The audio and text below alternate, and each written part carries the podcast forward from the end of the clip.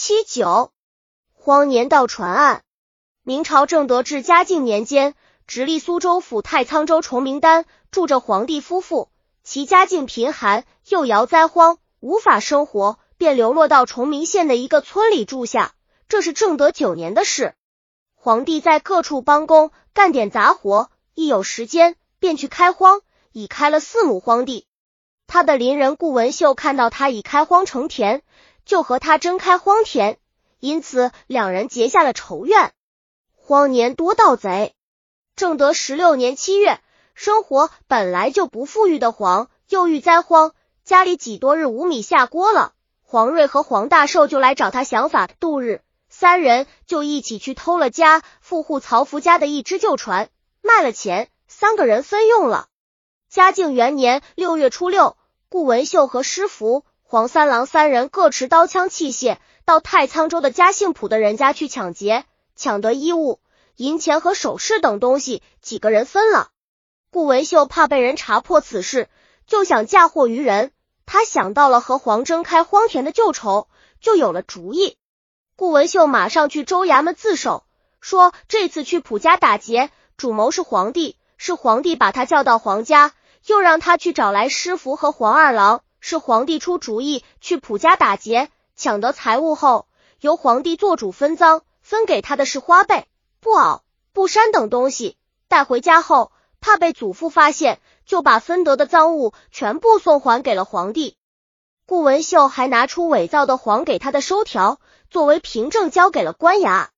审讯皇帝时，黄如实供认了偷船卖钱分用的事，否认了顾文秀的陷害供词，但官府却相信顾文秀而不信他，就你判了皇帝、师傅、黄二郎斩罪。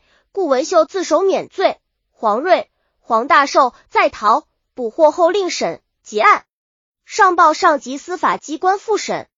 顾文秀被放回家后，庆幸自己嫁祸成功，人独自饮酒庆贺。想到皇帝被判死刑，脸上闪现出一丝得意。他已报了征的之仇，又救了自己。一想到争的，他想一不做，二不休，此良机，把地全都夺过来。皇帝的妻子施氏多次央求顾文秀留给他一些田地，让他活下去。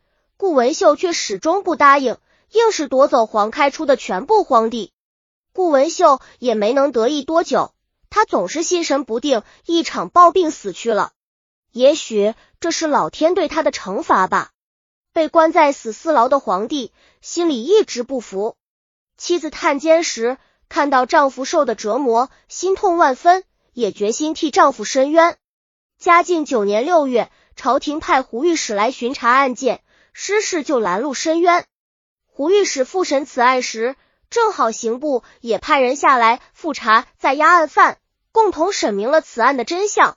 皇帝只有偷船卖钱分用罪，改判皇帝杖一百，留三千里；遇大舅，减罪为杖九十，徒二年半，初犯，赐右臂。免杖发往姑苏驿站服役。这起荒年偷船案，经过九年，总算如实结案了。官还要上报朝廷做最终审核。徐经十句藏玉稿编写。